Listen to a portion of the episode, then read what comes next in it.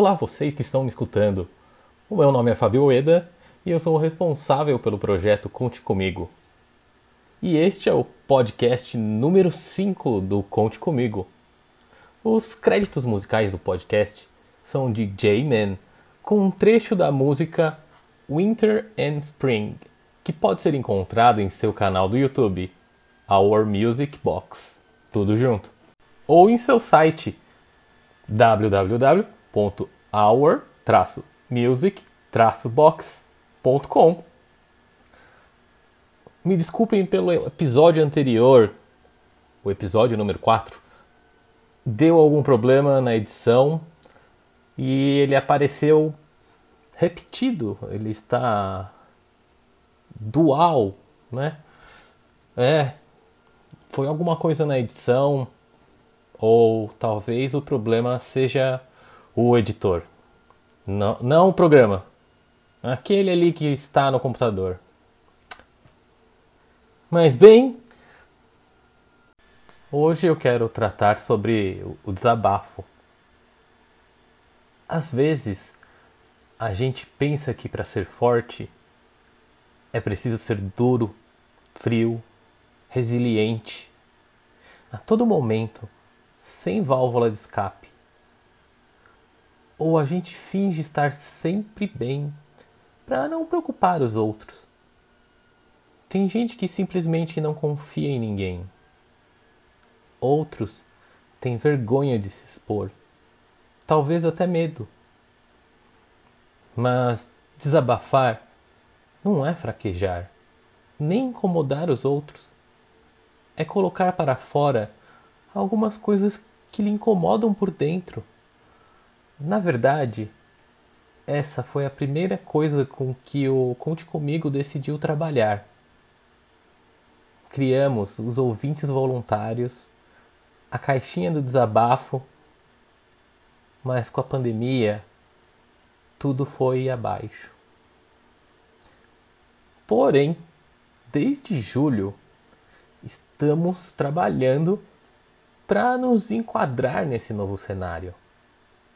E em setembro estamos completamente online e em diversas plataformas, tais como YouTube, Twitter, Instagram, Facebook e até o nosso próprio site, que é Conte Comigo, tudo junto, só que sem o E, ponto ong.br. Cada um tem um jeito em que se sente melhor para desabafar.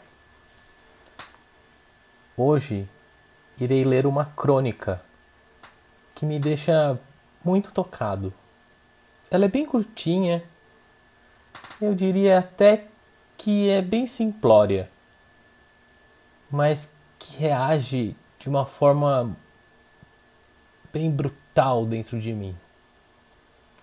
E foi por isso que eu decidi colocar os créditos logo no começo. Para que esse episódio termine lhes permitindo apreciar a crônica até o silêncio de seu fim. Escrito pela doutora Janaína Olsen, Crônica 85